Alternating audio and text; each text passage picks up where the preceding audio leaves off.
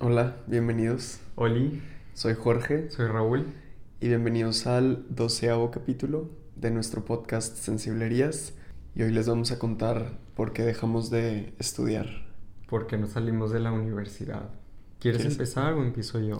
Pues puedes empezar si quieres porque fuiste el primero que, Ok, jalo. que dejó los estudios. Pues. Ah, es que hay demasiadas razones por las cuales. O sea, no me salí por una sola razón.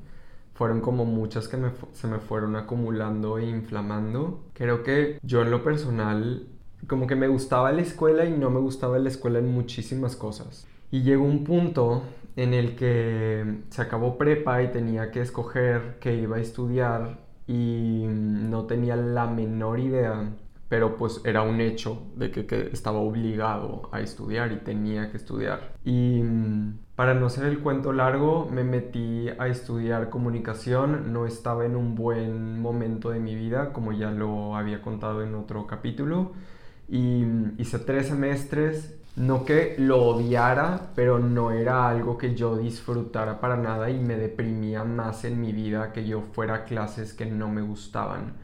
Y mm, haciendo actividades, tareas, exámenes, proyectos, estudios que no me gustaban. Y creo que eso fue como mi, mi lowest de depresión que he estado en mi vida.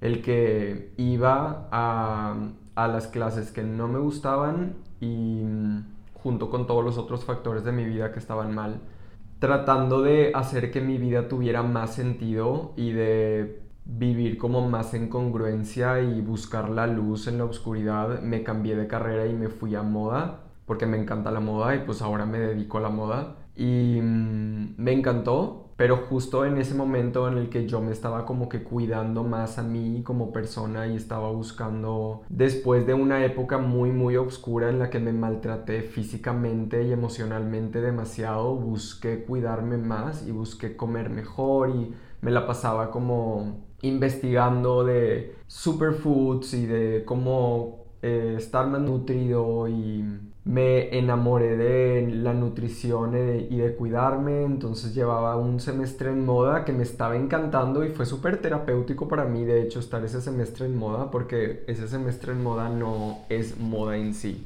o sea, solo es como arte y estuvimos, estuve dibujando todo este semestre, entonces fue súper terapéutico para mí. No toqué una máquina de coser, no agarré tela en ningún momento, o sea, literal fue puro dibujo. Y en ese semestre me di cuenta que, que amaba la nutrición y le dije a mis papás de que bueno, que me quiero ir a, a nutrición. Y pues dijeron de que ok, va, y me fui a nutrición. Pero cuando ya llegué a nutrición, yo ya llegué en un trip en el que había avanzado muchísimo en mis estudios de nutrición personales. Había tomado la decisión de hacerme vegano, había tomado la decisión de hacerme naturista y estaba haciendo lo más que yo pudiera por ser lo más zero waste que yo pudiera hacer.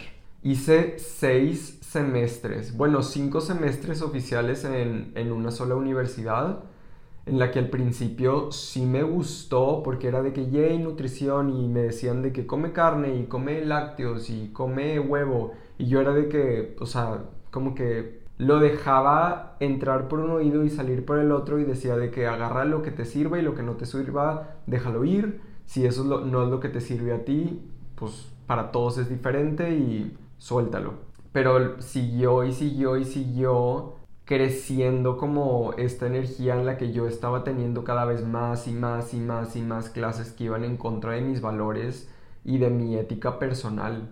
Y también luego me enteré que tenía, iba a tener que hacer todo un servicio en, en un hospital en el que mis jefes iban a ser doctores, que no tienen nada de malo los doctores. O sea, de hecho en, en lo que es un doctor hay un espectro infinito de gente muy coherente y gente no tan coherente y yo no iba a saber si me iba a tocar una persona como muy coherente que fuera mi jefe y que me obligara a recetar y trabajar con alimentos y recetar a pacientes como planes alimenticios que iban en contra de, mi, de mis valores. O sea, muchas cosas que estaban pasando en, en mi presente y a futuro que realmente no, no me estaban haciendo nada de clic.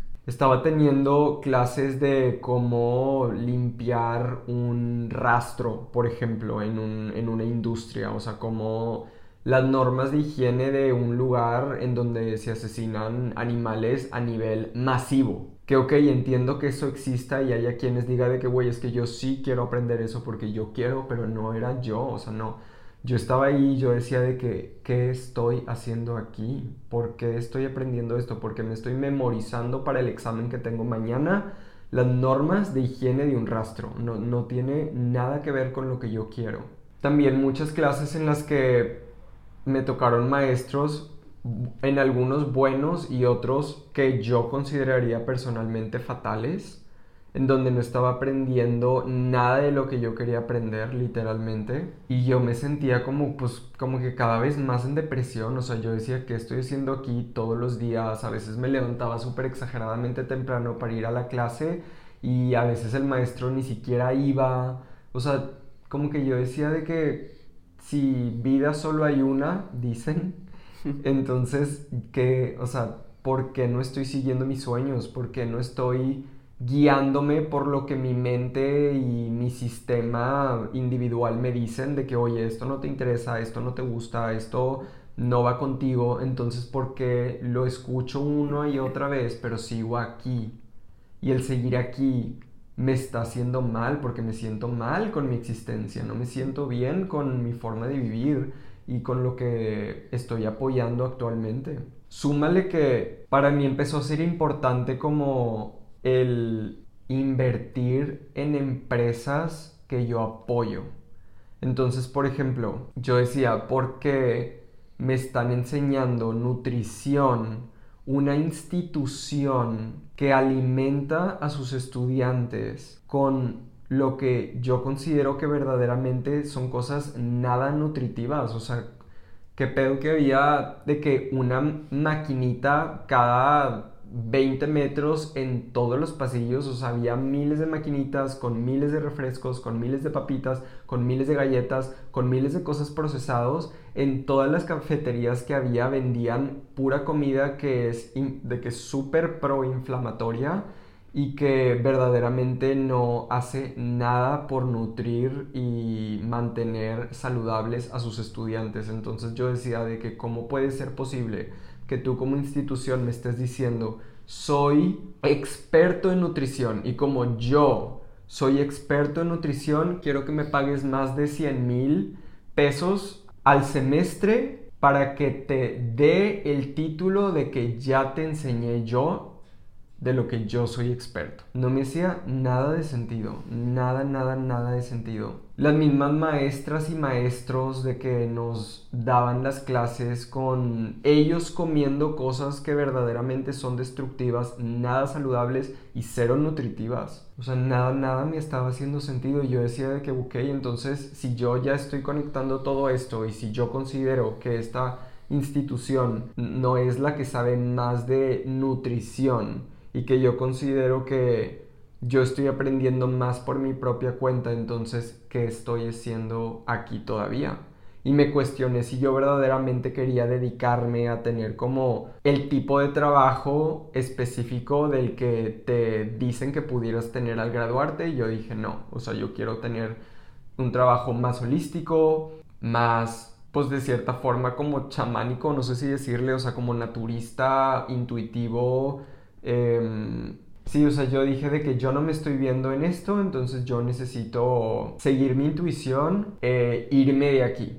Pero ya cuando le dije a mis papás de que, bueno, que, de que ya no quiero esto, entonces me dijeron de que no, no, no, quizás vete a otra universidad en donde sea de que un poco más rápido, pero sí termine de estudiar, es demasiado importante. Y yo así como que, mm, no, o sea, de que es que ya no quiero, de que quiero seguir mi intuición y hacer cosas que sí me gustan y desarrollarme en lo que más me llama. Y fue de que no, no, no, no, no. Y me cambié de universidad. Disque en una en donde tienes menos vacaciones, entonces acabas más rápido y literalmente como que sentí que fue de, de peor en peor y justo empezó la cuarentena y empezaron las clases en, tipo por Zoom y así, y ahí fue cuando yo dije de que Dios. También, o sea, tenía la presión de que mi familia estaba diciendo, me estaba diciendo de que ve a clases, no faltes, sigue, gradúate. Y en eso mi abuelita, que en paz descanse, dijo de que quien se quiere venir a vivir conmigo porque estoy sola. Y yo levanté la mano, me salí de mi casa porque ya no, o sea, ya no quería tener en ese momento como la presión de, de que tengo que seguir estudiando y me fui y, ya me sentí en paz porque dije de que, wow, me entregué a cuidar a mi abuelita, ahorita este es mi trabajo, esto es algo que voy a disfrutar y me voy a entregar a hacerlo excelente, me voy a salir de estudiar y voy a dejar que mi espíritu libre se empiece a desarrollar en lo que más le llama y más le gusta. Si quieres, hasta ahorita puedes decir como tú tu historia de hasta... Pues hasta lo mismo, más Ajá, de que hasta lo mismo y luego ya como que empezamos a dialogar en lo que hemos visto que ha pasado después de que ya nos salimos. Sí.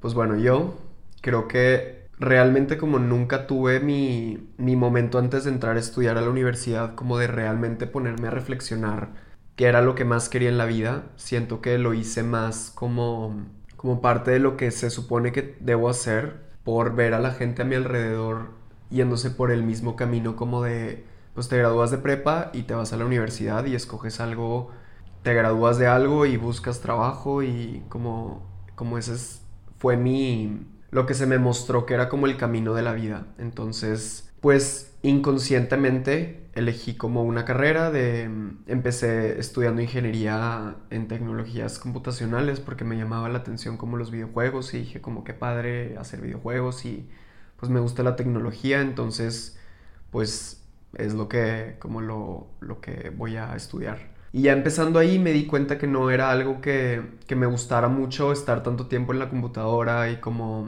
no sé, yo veía ya los trabajos de la gente que como que venía a dar conferencias de si te gradúas, esto puedes trabajar y este es el trabajo que puedes tener y esto es lo que hacemos. Y yo decía de que no, es, por aquí no va y la verdad me daba ansiedad estar en la computadora. Yo creo que también mi universidad fue la etapa de más depresión en mi vida y no identificaba bien como especialmente el que no estaba haciendo como lo que más iba con pues con lo que siento que mi alma está destinada a hacer en este mundo. Y yo sé que cada quien tiene como diferente pues llamado en su vida. Y bueno, inconscientemente no estaba haciendo lo que lo que lo que estoy destinado a hacer y bueno, me cambié a otra ingeniería. También en ese momento tenía como mucha presión de estudiar específicamente ingeniería. En mi familia hay como historia de ingenieros, entonces pues es como lo que más o menos esperaba de mí. Entonces como yo inconscientemente también quería como satisfacer como esa expectativa de mí. Me cambié a otra ingeniería, igual yo creo que ese fue el peor año de mi vida. Estuve pues completamente perdido, no sabía qué estaba haciendo con mi vida, no sabía para dónde iba y ya no tenía ni idea qué quería hacer. Y me empezó a llamar la atención como más el arte y más como como que yo dije que los números no, la lógica no, como que quiero más lo artístico, más como donde yo pueda como expresarme, encontrar mi lado creativo, que en ese momento yo sentía que no tenía nada de lado creativo, o sea, como yo me consideraba una persona no creativa y dije, bueno, voy a estudiar diseño industrial y voy a como encontrar como mi lado creativo. Que cabe recalcar que escogí especialmente diseño industrial porque dentro de las opciones que se encontraban en mi universidad, que también tenía como la presión de que debo estudiar en esa universidad específicamente por ser como la de más prestigio o la que se considera que es la mejor. Entonces, pues fue como lo el lado de arte que dije, bueno, quizás en este como aquí me encuentro mejor y me di cuenta que también como tú decías, como iba a clase y no me estaban enseñando cosas que sintiera que me aportaran mucho y estaba como muy enfocado al lado como industrial de empresas y yo decía, yo no me veo pues haciendo como trabajos para empresas, sino estaba como tan enfocado al lado artístico individual como de tú inventa algo. Sí había de eso, no puedo decir que no, pero era más enfocado como a tú diseñar algo para una necesidad de una empresa que industrialmente lo pueda hacer masivamente, como ese era el enfoque principal en mi experiencia. Entonces tampoco me encontré ahí y luego me cambié a arquitectura y estuve ahí un año también, no, dos años en arquitectura. Como estuve muy convencido de que por ahí iba, me gustó mucho también como dije, bueno, como que siempre tuve la espinita de que quería estudiar arquitectura, pero antes de entrar a la universidad no fue como opción para mí. Mi opción era alguna ingeniería y ya. Entonces terminé yéndome a arquitectura. Igual me fui dando cuenta de muchas cosas. En ese momento yo ya también estaba empezando con mi veganismo. Empecé a tratar de reducir toda la basura que producía. Empecé como a fijarme más en la contaminación que hay en Monterrey, de toda la industria de construcción, de todas las constructoras, como de todo eso me empezó como a... empecé a observar más. Empecé a ver más como investigar también por mi cuenta de como la industria de la construcción y cómo afecta específicamente en Monterrey. Me di cuenta que pues muchas empresas están, pues son como de las más responsables de la contaminación aquí y pues de que el cielo no se vea azul y que no se vean las montañas por tanto como polvo. Y luego me di cuenta que la universidad en la que estaba estudiando iba de la, trabajaba de la mano con una de las empresas que más era responsable de toda la contaminación y me estaban enseñando como supuestamente arquitectura sustentable y me fui dando cuenta como realmente no era como lo que yo estaba buscando. Para mí personalmente, construir sustentables como de una forma que sea como armoniosa con la tierra, que no implique como destruir. Y lo que me estaban enseñando no era para nada por ahí. Y no se usaban materiales para nada como naturales. Era mucha industria, mucho igual como materiales muy procesados que requieren como procesos que contaminan muchísimo y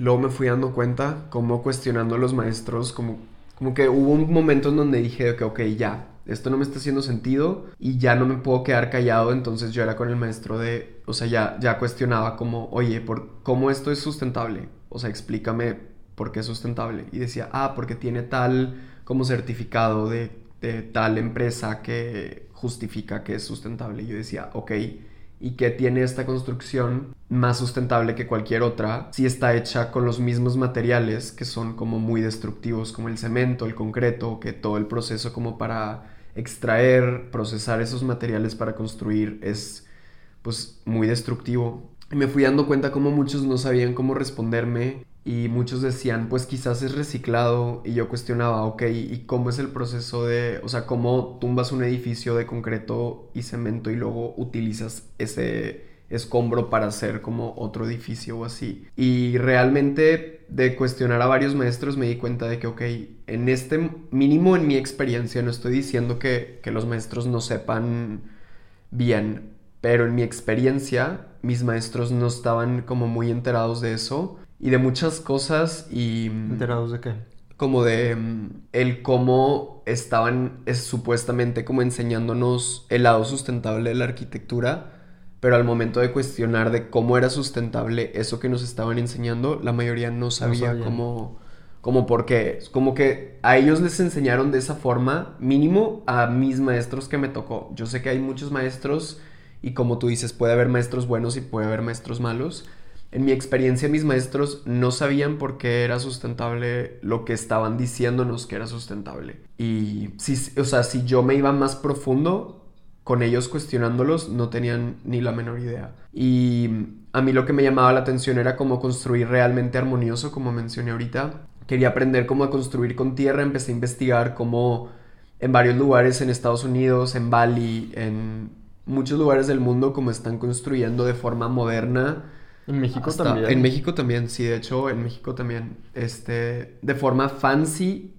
también, o sea, puedes hacer una construcción muy lujosa, muy moderna, con tecnología, todo, pero con materiales completamente de la tierra. O sea, puede ser adobe, puede ser bambú, puede ser... Hay muchas formas, la verdad. Y pues yo estaba como muy intrigado por aprender sobre eso y me di cuenta que solo iba a llevar una clase no, ni siquiera una clase. O sea, fue una semana de una clase de toda la carrera sobre esos materiales. Y dije como de que, ok, por aquí no va. Y también como que empecé a, pensar de que, bueno, sácale lo bueno, quizás aprendo como algo que pueda yo aplicar después. Y me di cuenta que realmente no. O sea, yo estaba obligado en mis trabajos a utilizar los métodos de construcción tradicionales, que son los más destructivos. Y mm, como yo escuchaba como todos mis compañeros estaban diciendo como que todos sus como proyectos eran sustentables y a la vez estaban usando materiales que para nada eran sustentables. Entonces yo dije de que qué estoy haciendo aquí y esto no me está haciendo nada de sentido y realmente pues yo lo que quiero es como tener un impacto positivo y esto no me está enseñando para nada un impacto, el impacto que yo quiero tener. Y mm, igual como con el lado artístico también me, que también me llamaba mucho la atención, que yo decía que padre como crear un espacio que sea como lo que venga de ti y también me di cuenta como pues depende de cada maestro lo que puedes hacer y mm, como cada maestro te califica conforme a, sus gustos, a sus preferencias, a lo que ellos consideran bien y mal. Entonces, igual y en mi experiencia, yo supongo que ha de haber maestros que te dejen como expresarte a ti en su totalidad para que tú puedas crear lo que te brote de pues del alma y de tu como lado artístico. Solo en mi experiencia realmente no tuve esa oportunidad. Todo querían como que hubiera una justificación de alguien más decían de que investiga y justifícame todo lo que hagas conforme a justificaciones de arquitectos que han hecho antes como todo esto.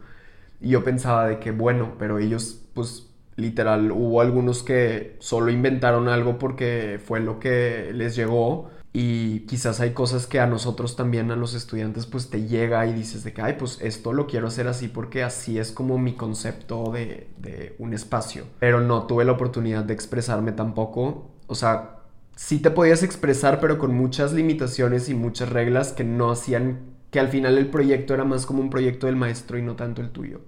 Entonces dije, ok, no me estoy desarrollando ni de mi lado creativo, ni de mi lo que yo quiero aprender como para tener un menor impacto en el mundo, entonces no, no me está haciendo nada de sentido también estudiar. Y luego también como todas las opciones que se nos daban como de lo que podías hacer cuando te graduaras, yo decía realmente no, no va por ahí lo que yo quiero en mi vida y no por menospreciar o por decir que es algo negativo, pero realmente para mí era lo que yo menos esperaba para mi vida, graduarme y conseguir un trabajo en el que fuera de 9 a 6 y que tuviera una carga de trabajo impresionante porque también en arquitectura en especial me di cuenta como no es tan necesario o para mí no es necesario que le dediques tanto, tanto, tanto, tanto tiempo y que nos pidieran tanta, tanta, tanta carga de trabajo exagerada de cosas que ya no están como muy actualizadas, como el hacer todo a mano cuando ya todo el mundo usa la computadora. Y entiendo como que aprendas las bases, pero era una exageración la cantidad de cosas que te pedían que hicieras, que al final de nada servía la mayoría de los trabajos. Era demasiada producción de basura en hacer los proyectos. Yo decía de que, oigan, nos están pidiendo hacer muchas maquetas físicas, que ahora ya también es menos común. Y yo como trataba de sugerir si podía hacerlo de una forma digital o si podía hacerlo con materiales reciclados y que quizás no quedaran como los acabados perfectos, pero que fuera como, no sé, cartón que tuviera pintura de algo porque lo corté y lo reutilicé y tampoco se me permitió. Querían que a fuerza comprara todo nuevo y mm, que hiciera un proyecto que iba a tirar a la basura literalmente porque mm, es lo que pasa con la mayoría de los proyectos. Y pues dije, no, por aquí no va. Este mm, no va conmigo lo que me están enseñando y no veo como mucha incoherencia también y, y pues como dije ahorita también la universidad construyendo edificios nuevos de formas cero sustentables para mi definición de sustentable. Mi definición de sustentable sería algo que sea armonioso con la tierra, que puedas tú como agarrar de la tierra sin destruirla. Y la empresa que estaba o bueno, que está financiando como la mayoría de los proyectos de esa universidad, es una empresa que tiene muchas montañas destruidas en Monterrey. Si te sales de Monterrey, hasta dentro de Monterrey se alcanzan a ver algunas.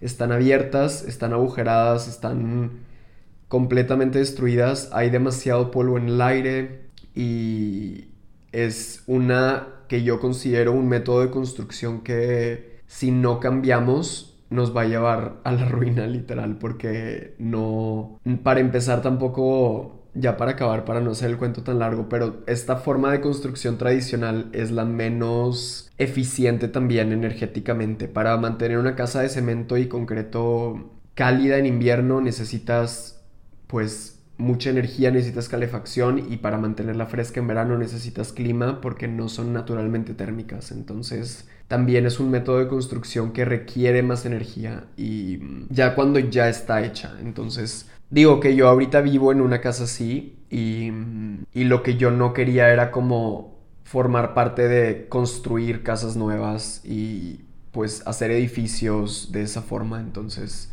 dije, por aquí no va y no tiene nada de sentido como esto para mí, para mis valores, para lo que yo deseo hacer en mi vida. Entonces decidí salirme y pues tampoco iba como con pues con lo que también sentía que estoy destinado a ser aquí y pues ese es como el resumen más o menos de mi proceso. Estuve como seis años en, en la universidad como quizás cinco, cinco y medio, seis, pero un buen tiempo. A mí me pasó igual ahorita lo que decías de que cuestionabas a tus maestros, yo igual, o sea, yo era, o sea, porque nos decían que le, si paciente tal, le hagamos un plan alimenticio y, o de, no, o quizás no paciente, pero persona de cualquier edad o así, que le pongamos, que el queso, que la carne, que el huevo, que el chorizo, que la salchicha, que la de que todo esto y que hasta con azúcar, la limonada,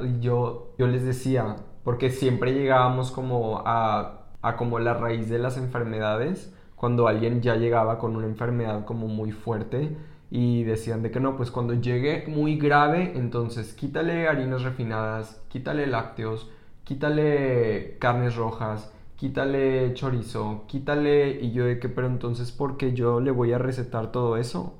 O sea, porque yo le recetaría a la gente y le recomendaría a la gente que coma todo lo que en algún punto los va a enfermar para que mm, luego yo se lo quite y la persona ya tenga de que muchísimos años comiendo de eso y se sienta completamente miserable y sea de que adicto a comer eso, entonces que ya no pueda parar y sigue en ese ciclo destructivo de no puedo parar de comer lo que me destruye, pero es lo que dicen que es bueno para mí. Sí.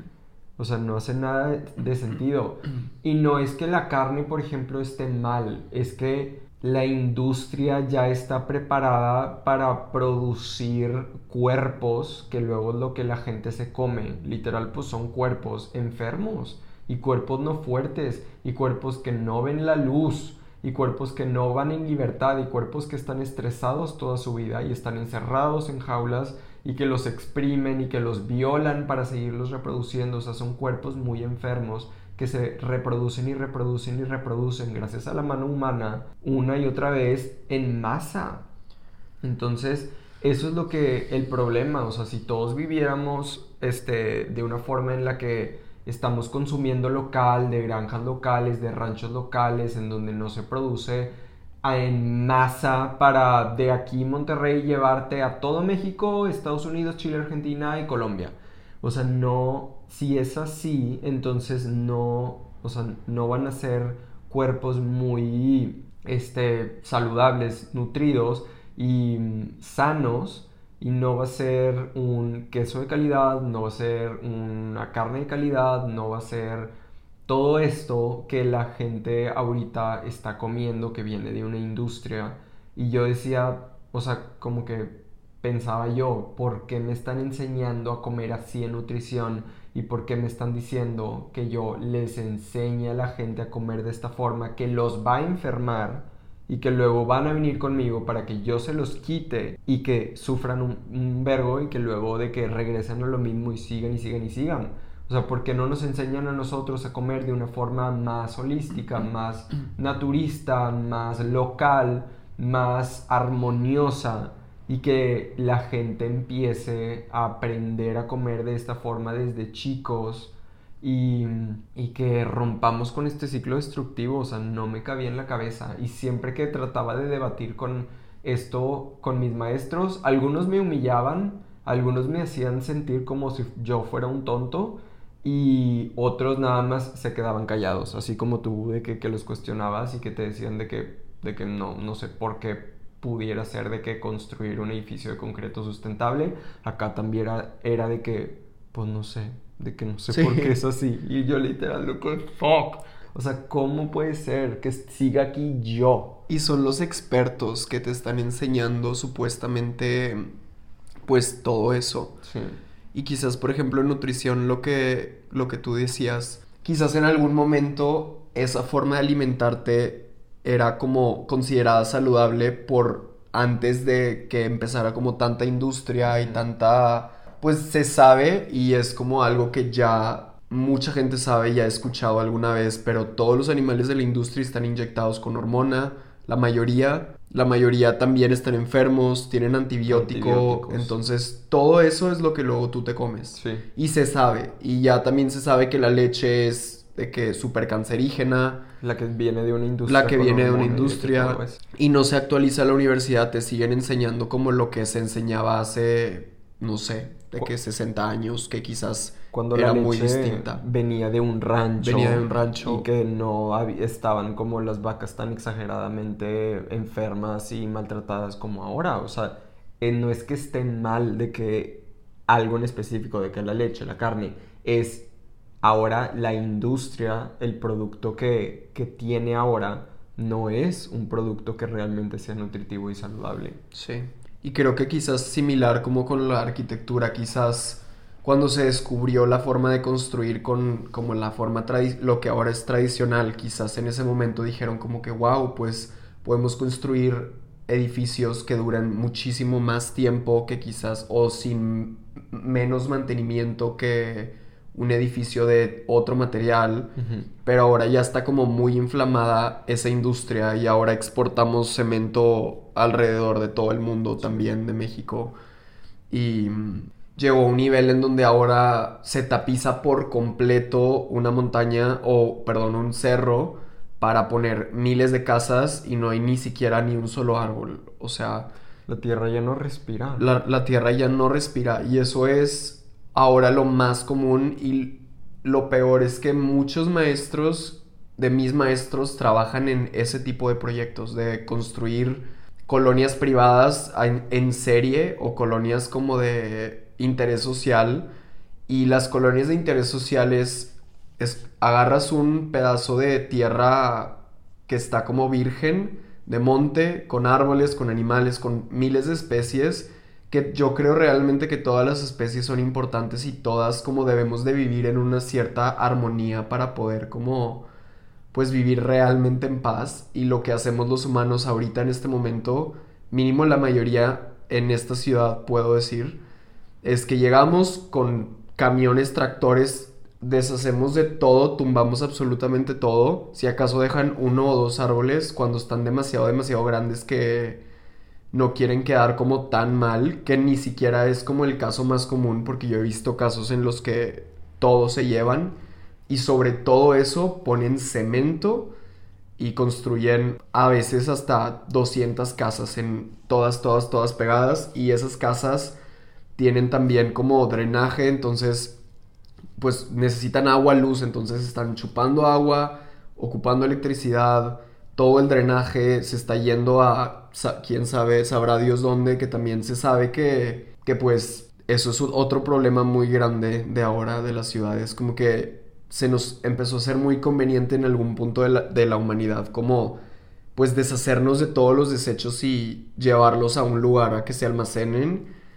Y ahorita la realidad es que la mayoría de nuestros desechos no se tratan, la mayoría pues quién sabe dónde se vayan, muchas de las ciudades que están en la costa se van al mar y realmente en un mundo en el que un humano se alimenta nutritivamente, sus desechos son como parte de lo que tú le regresas a la tierra para que la tierra pueda seguir, o sea, es como las vacas que comen pasto y cagan y con esa caca crece más y es fertilizante. La de los humanos también en un mundo en el que el humano se alimenta de una forma Orgánica. orgánica y hemos llegado a un punto en donde nuestros desechos son tóxicos porque realmente consumimos muchas cosas muy procesadas con concentraciones muy procesadas de químicos y realmente pues es una industria que, que los dos pensamos que no nos va a llevar como a un mundo en el que nosotros quisiéramos vivir. Entonces, creemos realmente que hay muchas formas en las que podemos hasta nosotros aprender más por nuestra cuenta que lo que nos estaban enseñando en nuestras universidades. Por ejemplo, yo he visto que hay escuelas muy específicas de construcción con tierra y con bambú y pues hay, como tú dices, en México ya como grupos de arquitectos que están haciendo casas de tierra con baño seco, entonces en lugar de que tus desechos se vayan a un drenaje y que se vayan y se pierdan como en un lugar donde se va a almacenar y hacer como pues mucha contaminación, tú mismo te encargas de que tus desechos se regresen a la tierra, entonces vives de una forma mucho más armoniosa con, con lo que nos rodea. Sí. Somos los únicos seres del mundo entero que no están regresándole orgánicamente su popó, que es literalmente el fruto de la tierra, fertilizado, de que a la, a la, tierra. O sea, no lo estamos haciendo y eso no fue algo que aprendimos en la escuela para nada. Eso fue algo que tuvimos que conectar por nuestra propia cuenta y luego juntos, ¿te acuerdas que empezamos a leer un libro de cómo compostar la popó y de que todo eso? Videos de YouTube. O sea, por ejemplo, ahorita que mencionaste esto de la destrucción de la tierra para tapizarla de cemento o para construir de que un millón de casas de un metro, literal. O sea, por ejemplo, yo en nutrición lo veía como también de que los supermercados están llenos de fruta y verdura que crece de una forma masiva en campos en donde también eran como lugares que formaban parte de un ecosistema que llevó el humano, taló absolutamente todo lo que había ahí para empezar a crecer de un mismo fruto en cantidad masiva, exprimir cosechar, volver a, sembrar, cosechar, sembrar, cosechar, sembrar, cosechar, sembrar, cosechar hasta que se exprime todos los nutrientes de la tierra hasta dejarla completamente infértil. Eso está pasando as we speak. Para luego dejar esa tierra completamente infértil, sin nutrientes, y luego ir a talar a otra parte para volver a empezar y hacer lo mismo y lo mismo, lo mismo. Eso no se enseña en nutrición en nutrición. O sea, en nutrición creo yo deberíamos de aprender a también cómo producir alimentos nutritivos, de cómo nutrir a la tierra, de cómo mantener una relación simbiótica con la tierra que permita que podamos nosotros seguir obteniendo frutos nutritivos. Pero no es algo que se vea, o sea, acá es nada más de que coman y coman y coman y coman y coman de todo esto industrial y no importa de dónde viene, no importa cómo se haga, hasta hay de qué rama de nutrición industrial, o sea, es como, no sé, que entiendo que exista y es una parte muy válida que alguien puede decir de que es que a mí eso es lo que me interesa, a mí es lo que tal, pero es lo único que se enseña, no se enseña esta otra forma. No te enseñan a crecer comida. Siento que yo, un experto en nutrición, debería saber cómo producir comida nutritiva, debería saber cómo producir comida de una tierra que no se vaya a quedar completamente infértil, o sea, que aprenda de procesos en los que puedes tú simbióticamente regresarle a la tierra sus nutrientes, pero eso es algo que no, o sea, que no se ve. Sí no existe en la carrera. Y lo que me choquea más es el hecho que sea como el título de licenciado sea lo más alto que existe y casi casi en la sociedad eres invalidado si tú no tienes ese título. O sea, de que literalmente si tú no tienes el título de, de licenciado otorgado por tal universidad, entonces tú no sabes nada de nutrición. Y hay demasiadas carreras que son súper importantes que entiendo como por qué se necesitaría tener como un título. O sea, la medicina es literal magia, o sea, la medicina es algo exageradamente importante. Los que estudian medicina y estudian de cómo funcionan los fármacos que te pueden ayudar en un millón de infinitas diferentes formas, o sea, entiendo por qué alguien estudiaría, por ejemplo, eso pero también os entiendo cómo hay muchísimas otras personas que están actualmente estudiando algo que no les gusta y que les gusta otras cosas que no necesariamente requieren que tengan un título, solo requieren que practiquen y, y se desarrollen individualmente en esos aspectos. Y que confíen que lo que ellos pueden aprender es igual o hasta más valioso que un título que, que quizás buscas tener por el, por el que como que se nos enseña que es por donde nos tenemos que ir todos. Sí. O sea, no, no es que queramos que desaparezcan las carreras y que desaparezcan las escuelas y que ya no haya ingeniería y que ya no haya arquitectura y que ya no haya... O sea, no es así. Es simplemente que sentimos que hay como una inflamación también en la que todas las personas, de hecho yo no conozco a nadie que no tenga esa presión, o sea, conozco gente que así como nosotros decidió salirse, pero después de haber vivido una presión muy fuerte en la que no se sintió suficiente y en la que sintió que necesitaba estudiar porque todos estaban presionando su familia, amigos, conocidos, a que siguiera estudiando porque si no, eres menos. Sí. Sí, hemos llegado a un punto en donde ese es como el estándar. Y también creo yo que algo que, como además de todo esto que estamos diciendo, como Así como pues existe infinita, infinito tipo de personas, infinitos gustos, infinitas pasiones, creo realmente que lo que ofrecen las escuelas es como para nada como la infinidad de intereses y pasiones que existen. Entonces, también muchas veces desde pues desde que estás chico, como tus opciones son lo que existe en las universidades, y realmente tú puedes desarrollarte en algo que quizás no haya una carrera sobre eso. Y mm, como que tampoco se nos permite mucho explorar más allá como de las opciones que hay dentro de las universidades. Es, es por ejemplo que escoges si quieres ser arquitecto, abogado, este, mm, no sé, eh, médico, dentista, lo que sea, pero quizás tu pasión va como más específica en algo, en un tema en especial, por ejemplo, no sé, regresando a a lo de construir sustentablemente. Quizás lo que a mí me gusta es la arquitectura, pero por ejemplo, saber en, dependiendo del lugar en el que esté, cómo puedo construir con los materiales que están a mi disposición. ¿Qué es lo que se hacía antes? Era, llegabas a un lugar y decías de que, ok, hay tierra, hay arena, hay esto, hay esto, ¿qué podemos hacer para construir como refugios con esto que está aquí a nuestro alrededor localmente. Y quizás ahorita pues con más tecnología, con más conocimiento pudiéramos hacerlo de una forma mejor, pero quizás a lo que voy es que no siempre lo que queremos hacer está como en una carrera de una universidad. Y, y pues sí tenemos como esta presión y esta como validación que se nos da por tener un título, o sea, es como también uno de los logros que ahora se ve como de los más grandes de la vida para alguien, es como pues sí, de que te graduaste y wow, y de que qué increíble y qué magnífico. Y sí lo veo como también un logro, porque qué padre que si estás haciendo algo que te gusta, hayas aprendido lo que tú quieres para poder hacer, para poder seguir tus sueños. Solo realmente a mi alrededor me ha tocado ver mucho el que la gente estudie por que se, o sea, por el hecho que, que es como lo que debemos hacer en nuestra vida. Y y pues como vamos como por el camino que se nos, se nos enseña y muchas veces como no, no escuchamos realmente qué es lo que más nos gusta hacer o si va con lo que nosotros creemos y lo que nosotros realmente queremos hacer.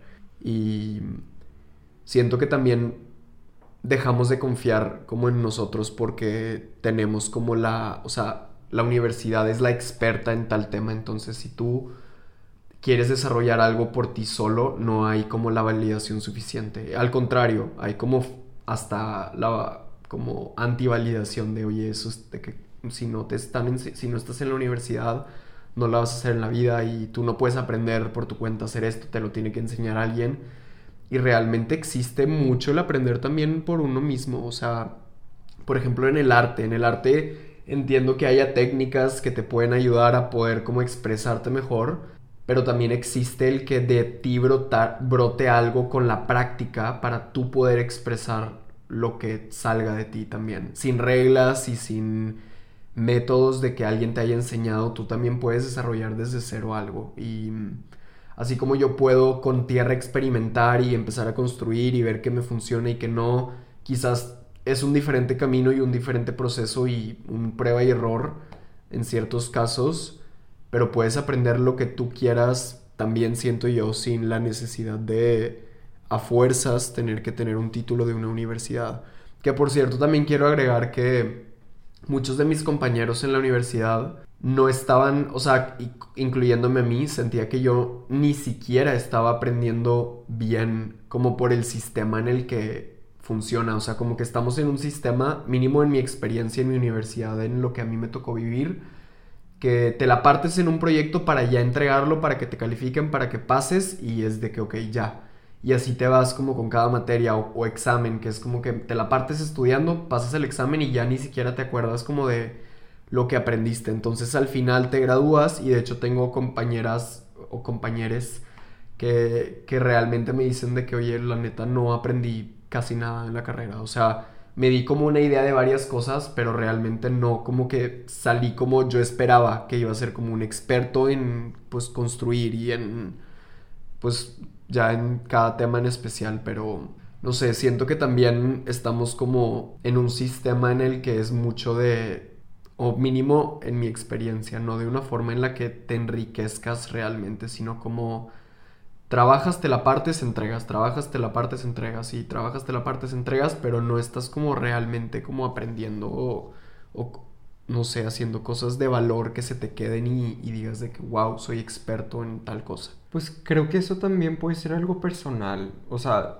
pero como está tan estandarizado entonces ahí es cuando a muchísima gente, por ejemplo, de que todas las amigas, amigas que te dijeron de que no aprendí nada, entonces eso está reflejando que ella verdaderamente quizás no debió de haber estado ahí y que no aprendió absolutamente nada de lo que ella realmente le interesa y quiere, cuando quizás otra perspectiva pudo haber dicho de que me encantó, aprendí de que de todo lo que, lo que yo quería que eso siempre va a existir. O sea, siento yo personalmente que siempre va a haber un yin y un yang. O sea, siempre va a haber gente que le va a gustar eso, pero ahorita hay demasiada, demasiada inflamación de gente que sí siente que no está aprendiendo absolutamente nada, pero porque no está aprendiendo nada de lo que le gusta y de lo que quiere y de lo que le interesa, porque no existe la promoción de sigue tus sueños, qué es lo que sí te gusta, ve atrás de eso, solo es de que esto es lo que te ofrezco, ofrezco,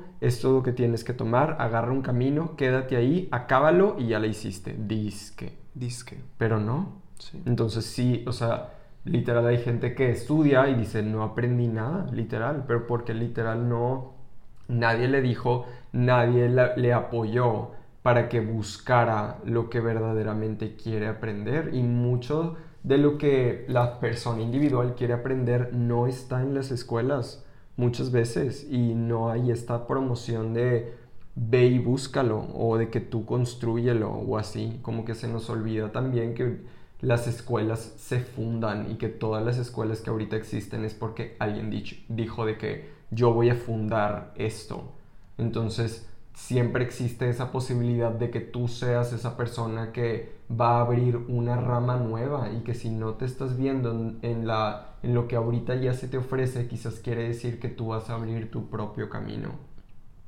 Pienso yo. Sí. Y de ahorita lo que dijiste de, de, la, de los artistas, tipo, yo también pienso mucho así. O sea, hay demasiadas carreras de arte, muchas, de que todas las de diseño, diseño de moda, diseño gráfico, industrial, arquitectura, eh, artes, o sea, hay demasiadas de mucho, mucho arte. Y conozco demasiada, demasiada gente que sale de estas carreras en completa depresión, en completa desmotivación y en, o sea, como que de cierta forma también, y no digo que todos, digo que muchos que conozco yo personalmente, les han como arrebatado su intuición y su poder de, de creativo personal. O sea, como que te reprueban tanto, tanto, tanto, o sea, tú presentas un vestido que para ti está precioso, que está hermoso, que lo diseñaste tú, que lo confeccionaste y, y hermoso y te lo reprueban. Y te dicen, porque yo pienso que esto está mal y esto está mal y esto está mal y no lo hiciste así. Entonces terminan después de toda una carrera así, pensando que lo que ellos tienen que aportar está mal, literal tacha, y terminan diciendo de que ya no sé ni qué me gusta, de que odio todo, de que pensé que me gustaba el arte, digo, la moda o el arte y ahora resulta que no, porque pues al parecer todo lo hago mal. Y de verdad conozco demasiadas personas que se gradúan de una carrera de arte y se sienten perdidos y se sienten completamente desconectados de, ese, de esa como fuente de creatividad y, e inspiración que sentían al principio que se les arrebató. O sea, me acuerdo una vez, de hecho, que tú estabas en clase y que la maestra te humilló enfrente de todos, creo que había sido porque tú decidiste que el baño de la casa que tú diseñaste fuera de que un poco más chico para que tuvieras como una sala más grande e iluminada, algo así. Pero ella dijo que eso súper hipertacha y te bajó un chorro de puntos y te humilló por haber tomado esa decisión cuando es de que súper el pedo de cada quien. No sé si yo quiero tener un baño chiquito porque yo quiero que esta otra área de la casa esté súper grande e iluminada de que porque eso estaría mal. Sí, y cabe recalcar que tampoco era como un lugar en donde ni, ni pudieras entrar. O sea, como que te decían el específico que tenía que ser de cierta medida y yo hasta medí como más o menos cuánto era cada espacio y era un baño que realmente era funcional, solo como tú dices, quise aprovechar como un poquito más espacio de otro lado para poder hacer otras cosas y también me humilló. Bueno, me humilló también porque elegí poner unas escaleras como centrales en una casa, como que que entrara así como que fuera como parte de como mm, statement piece, unas escaleras como pues en un área pues donde yo dije de que aquí se va a ver bien padre con luz natural y así. Y también me dijeron, fue humillación, fue de que no puede ser así y tiene que estar en un lugar donde esté como de, no sé, como cosas técnicas, cuando realmente pues puedes inventar lo que tú quieras, y, y, es como literal lo que te salió. Y así como ves una pintura y dices, wow, este güey se mamó y se alocó y wow, pues igual un, como que la, tu expresión de arte en un edificio, en una casa, puede ser algo así también que digas que esté como vaya en contra como de las reglas, pero realmente siento que como que te enseñan más a lo tradicional, más a lo que ahorita está como en tendencia. Y las casas ahorita se parecen mucho y todas tienen como un estilo muy parecido y como de un no sé, como que siento que mucha gente también como tú dices, de arquitectura también salen como con esa inseguridad de que quizás su autenticidad y lo que a ellos les llama la atención no está bien porque los reprobaron en la escuela. Sí. Porque los, los que te reprueban son los maestros y el maestro tiene como su propio, lo que es, el maestro piensa que está bien y está mal. Entonces tú dependes de la opinión de alguien para una carrera de arte. Entonces no es realmente tanto de que arte auténtico, sino como arte desde la perspectiva de tus maestros. Y pues sí, mucha gente también sale insegura de arquitectura y se va como por lo aceptado y lo tradicional, porque es lo que pues se nos se enseñó que era lo correcto. Literal. sí.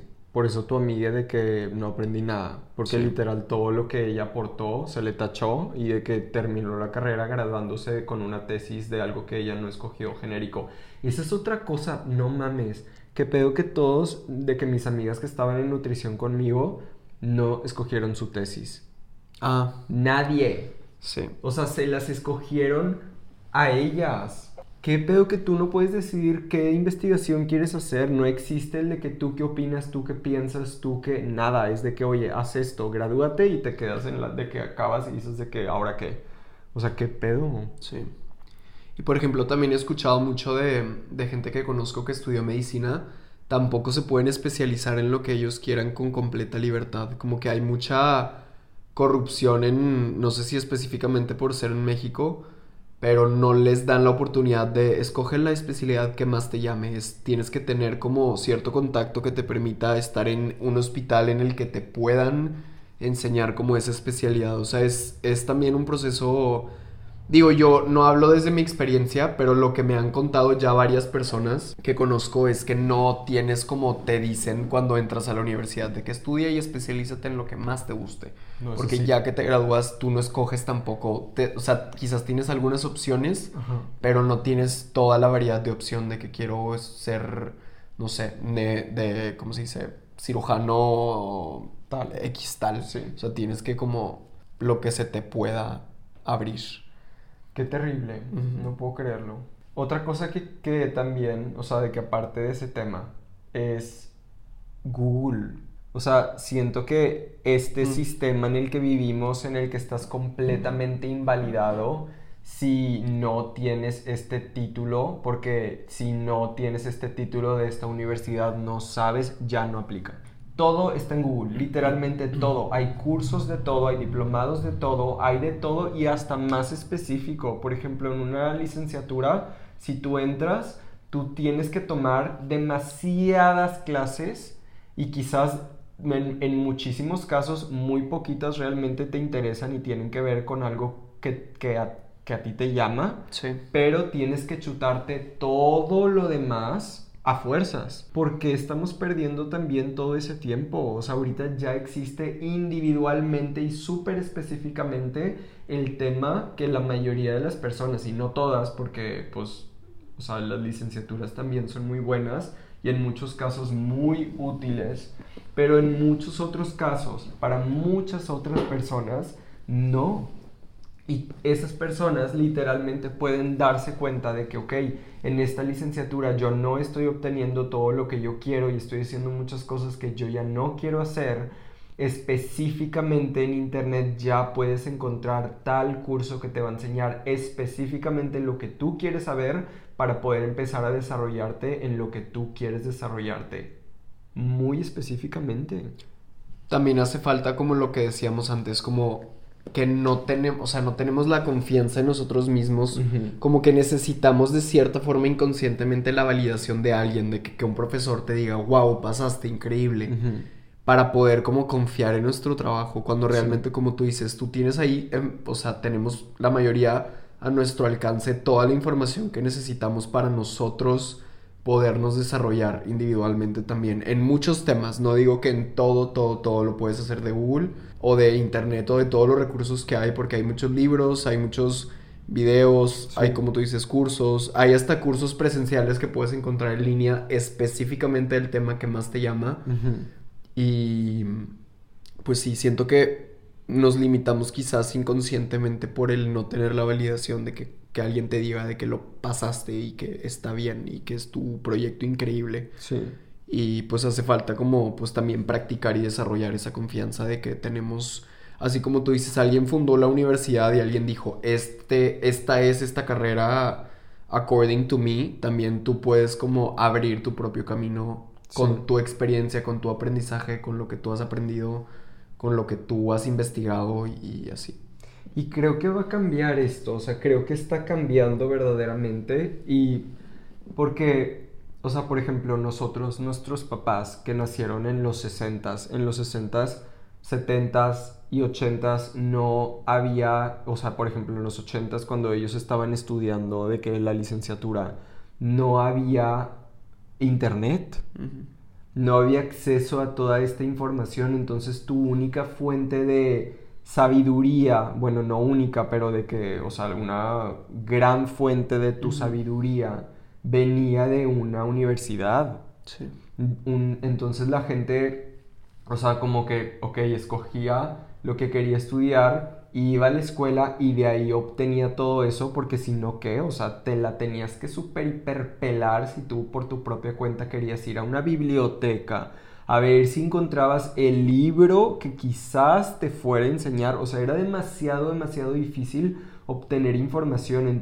Entonces yo entiendo cómo en esos años nuestros abuelitos también les dijeron a nuestros papás de que, oye, invalidado completamente si tú no estudias, o sea, tú tienes que ir ahí, tú tienes que aprender, porque ahí es donde te van a decir todo específicamente lo que tú tienes que saber. Sí. Pero ya no funcionamos así, o sea, ahora ya existe la red a la que todos tenemos acceso literalmente, ya pues hasta de, digo, debe de haber personas como en ejidos marginales y así que quizás no tengan como este acceso, pero la mayoría de las personas del mundo tienen acceso a la red.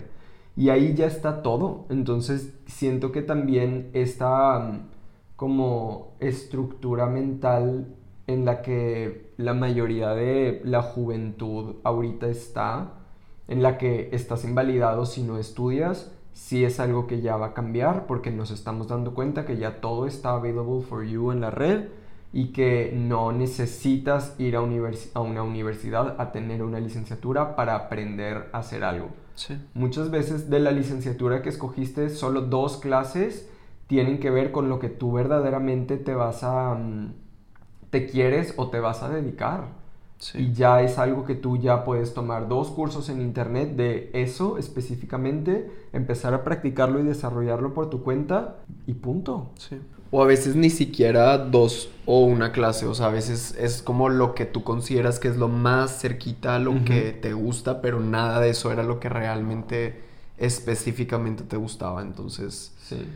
Yo también creo que, la mayoría de las cosas las puedes aprender por tu cuenta en línea si le dedicas el tiempo y la práctica y la confianza. Sí. Quizás sí hay cosas que pudiera servirte mucho aprender también de, pues de una institución que lo ha hecho como, o que ya tiene como mucha práctica en ciertos temas en especial, o sea, no invalidando las universidades tampoco pero creo realmente que ahorita en el mundo en el que vivimos sí, es, sí va a cambiar eso porque realmente tenemos demasiada información a nuestro alcance, demasiada, y de millones de diferentes perspectivas. Entonces, pues realmente todo lo que, la mayoría de las cosas de lo que podamos imaginarnos podemos aprender con toda la información que existe. Sí. También creo que existe como en un miedo también impartido de de las personas mayores de si no estudias no vas a tener trabajo, no te van a contratar.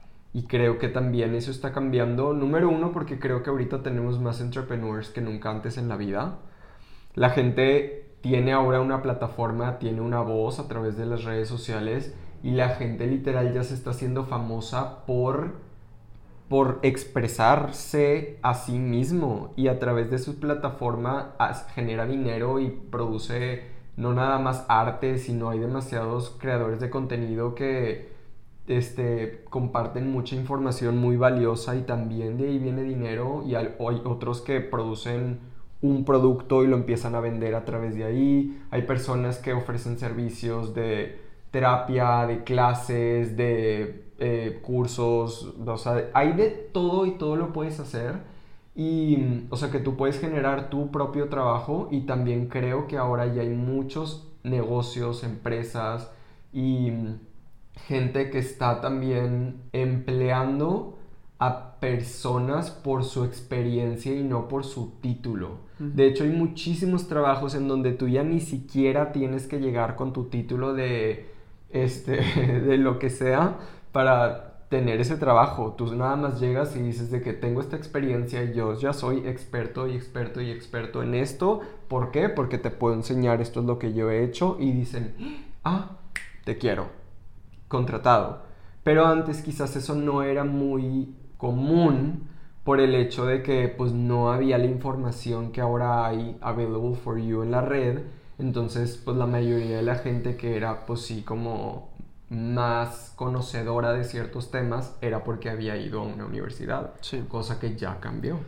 Que aparte además, o sea, por experiencia propia también de la gente más grande y mayor, muchos me han dicho o he escuchado de muchos que no aprendes en la universidad todo, sino como ya trabajando, que de cierta forma va más o menos con lo que decimos nosotros de que si tú practicas algo, si tú investigas algo por tu cuenta, lo aprendes y lo desarrollas.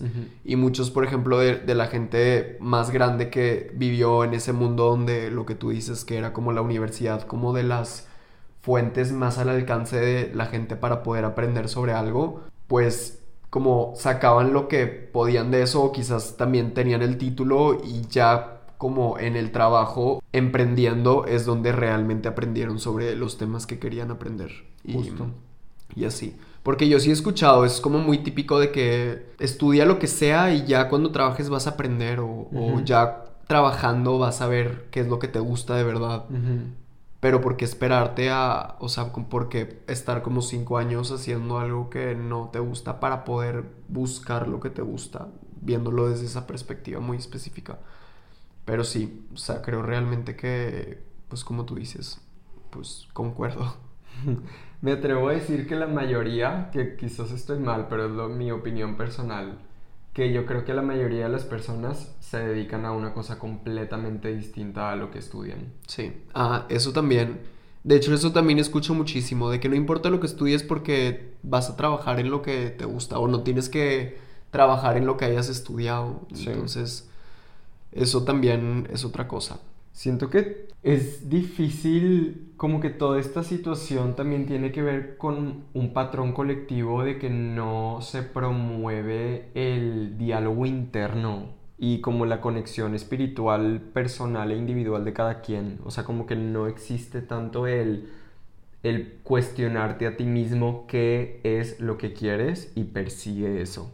Digo, sí, obviamente es como cliché de cierta forma y muchos lo dicen, pero siento que no lo suficiente, o sea, verdaderamente se debería promover muchísimo más el qué es lo que a ti te llama, qué es lo que a ti te mueve, qué es lo que a ti te ilumina. Lo que disfrutas hacer. Ajá, qué es lo que tú disfrutas hacer. Y que cuestiones tu, tu ambiente y, y, lo relaciones de que, ok, si aquí yo estoy viendo que no estoy recibiendo lo que a mí me gusta hacer, si yo estoy en un ambiente en donde la información que me está llegando no concuerda conmigo, no me resuena, ni siquiera tienes que decir de que no tienes que estar seguro de que entonces qué es lo que sí te gusta. Pero si tú ya estás viendo que lo que te está llegando no te gusta, entonces no es por ahí. No es por ahí, sí. Y es el primer paso para ir encontrándote. Exacto. Saber cómo, y siento que así es como yo personalmente me he ido encontrando el primer paso fue que me costó muchísimo por la presión social, por la presión familiar, por como toda la tradición que hay también. Pues dejar salirme de estudiar fue el primer paso para poder escucharme mi voz interna y mi diálogo interno de, encontrarme y encontrar lo que pues lo que más me gusta hacer. Que quizás cuando estás recibiendo tanta información no puedes, no tienes ni la energía ni el tiempo ni como esa ese espacio para escucharte y para buscar realmente lo que te gusta también.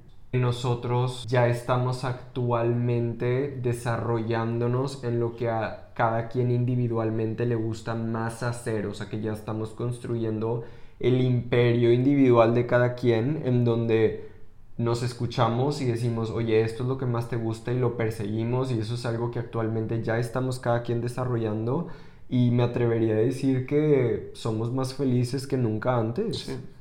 Y literal nos podemos morir mañana o quizás hoy mismo o en 70 años, nadie sabe, pero ya estamos haciendo hoy lo que más nos gusta y creo que eso también es algo exageradamente importante, es hoy haz lo que más te gusta y confía, literal, o sea, ese es como el mantra. Sí, sí, y por ejemplo, regresando a algo como de muchos pues pagan universidades demasiado, demasiado caras cuando no es realmente lo que les gusta y con todo ese dinero invertido puedes también, puedes ser una herramienta para ayudarte a ti a hacer lo que sí te gusta más. Y quizás, por ejemplo, muchas universidades de las pues más como prestigiosas que cuesta como un millón de pesos la carrera, con un millón de pesos puedes empezar muchísimos negocios y no digo que a todos, porque yo sé que es como cierta como sector privilegiado de la sociedad, pero todo ese sector, o sea, mínimo tiene como, pues si tiene como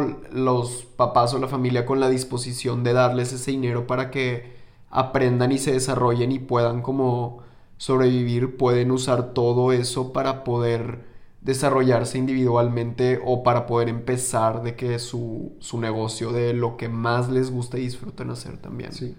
Si quisieras empezar de en grande. Si quisieras empezar en grande, que, no tienes que. No tienes que, o sea, también eso no, como que no se enseña mucho el hecho de que tú puedes empezar un negocio con un producto. Sí. O sea, tú puedes decir de que yo voy a abrir un bazar, tienda de ropa. Yo antes pensaba eso individualmente, de que es que yo voy a abrir mi bazar cuando yo tenga ya el dinero para tener un local y, tener todos los racks y tener toda la ropa y tener, o sea, poder pagar la renta hasta que luego dije, literal, el bazar está abierto cuando tú tengas una prenda que quieras vender, la vendas y con ese dinero, o sea, puedas comprar nueva mercancía que puedas seguir vendiendo y crecer orgánicamente. Y conocemos muchos casos de gente que han crecido muchísimo de esta forma Y la, cualquiera de las dos formas, en grande o chico, o sea, es muy válida, y, pero tú puedes escoger la que tú quieras. Sí.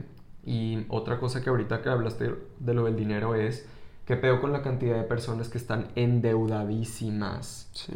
En, en, todos los países del mundo, pero por ejemplo en Estados Unidos es una cosa abismal, pero aquí también en México conozco muchas personas que están muy endeudadas porque están pagando sus estudios cuando sus estudios ni siquiera es lo que verdaderamente les gustan y terminan y se gradúan y dicen de que ahora qué, plus la deuda. Sí, eso está cabrón. Ese es otro tema también muy común también porque no mucha, o sea, la realidad es que poca gente puede pagar una universidad y para, para pues pagarla necesitan endeudarse y termina siendo como tú dices de que algo que no era lo que, lo que más les gusta, lo que más les llena el corazón y el alma, pero ahora deben ese dinero. Sí.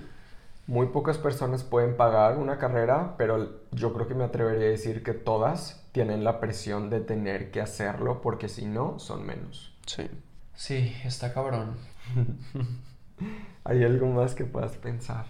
Digo, supongo que hay infinitas cosas y siento que tú y yo ya hemos platicado también de muchas otras razones por las cuales nos salimos, pero quizás aquí podemos como compactarlo en como lo general, que ya nos fuimos muy profundo, y si acaso en otro episodio queremos como seguir agregando cosas, pues ya podemos decirlo. Podemos seguir. Quizás solo como eso regresando a lo de que tú decías que no se necesita, algo que también vemos mucho es que la, gente piensa que necesita como una gran inversión para empezar como su negocio.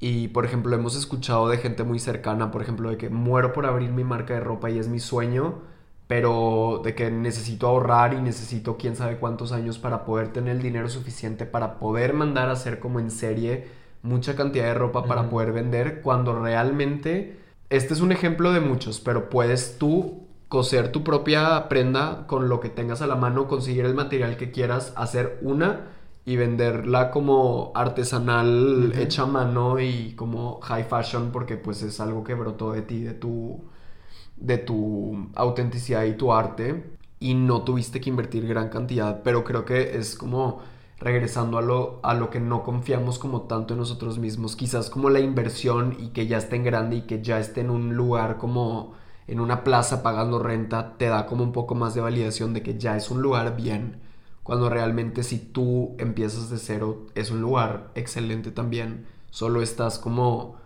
pues empezando en chico, que es como otra forma de empezar, solo quería agregar eso, como en muchos negocios pensamos muchas veces de que, ah, pues cuando ya ahorre puedo ya hacer esto que más me gusta, pero realmente muchas veces no nos damos cuenta cómo podemos empezarlo ya si nosotros decidimos y decimos de que voy a hacer mi prenda ya, la voy a diseñar o voy a contratar a alguien que me ayude a hacérmela pues lo que yo le dé la idea y no necesitas gastar miles de pesos y millones de, dólares en ir a, producir en serie muchísima ropa cuando ni siquiera sabes si se va a vender tampoco. Muchas, muchas veces inviertes en grande y pierdes en grande y puedes tú solito empezar desde, o sea, sin tener como ese riesgo de vas a perderlo todo si no te funciona.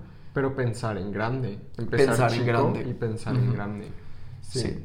Pues es como le que yo me sentía súper limitado antes de que no podía hacer ropa porque no había ido a clases de costura y así. Y una vez que obtuve la máquina de coser para mi bazar que se llama Algo Precioso en Instagram, by the way, y en TikTok. Pero que empecé a, a coser muy a lo de que estoy aprendiendo y empecé a hacer ropa y empecé a hacer upcycle, de que transformar una prenda a otra prenda y de cuando yo quería hacer como una línea recta y me salía de que, o sea, de que como una onda literalmente y terminaba yo diciendo de que pues sabes que no es una línea recta, pero es una costura bien hecha y es la silueta de las montañas de la ciudad de Monterrey. ¡Pum! Lo vendí y espectacular falda, que de hecho todavía mucha gente me sigue reconociendo y me dijeron y me dicen como que esa falda que tú hiciste que yo se la vi tal wow. Y yo de que sí, literal es la falda más hermosa que he visto en toda mi vida y yo la hice sin experiencia. Y la cosí de que mal. O sea, bueno, no mal, entre comillas. Mal entre comillas. O sea, lo que quizás en la escuela me hubieran súper, hiper reprobado porque no hice la línea recta. Pero yo literalmente dije que eran las siluetas de las montañas. Y punto final, ya la falda está bien hecha. Y es una falda preciosa. Y la vendí. Entonces, pues así se hace y así se aprende. Sí, así se aprende. Pero sí. Em, pues sí, regresando, a, o sea, ya como la, la conclusión, creo que realmente hay muchísimas cosas que podemos aprender nosotros y hay muchísimas cosas que pudiéramos ya empezar a hacer también si confiáramos o si practicáramos confiar en nosotros y practicar prueba y error. Y como tú dices, pues es literal hacerlo y todo lo que hagas está bien también, solo depende de qué perspectiva decidas verlo. Y mm, no sé si hay algo más que quieras agregar de este tema. Si acaso, como tú dices, hay algo más que luego queramos extendernos, podemos hacer luego otro, otro episodio más específico de esto. Y mm, está padre como escuchar diferentes perspectivas. De hecho, últimamente he estado escuchando como más gente que ha decidido irse por este camino también de dejar de estudiar porque no, no se encontró. Entonces, si hay alguien que quiera compartir una experiencia similar o o algo con lo que hayan resonado, estaría interesante también si lo dejaran en los comentarios los que nos están viendo en YouTube. Y pues creo que de mi parte ya. De la mía también. Gracias por escucharnos y por acompañarnos y nos vemos el siguiente episodio. Sí. Gracias. Gracias. Bye. Bye. Beso.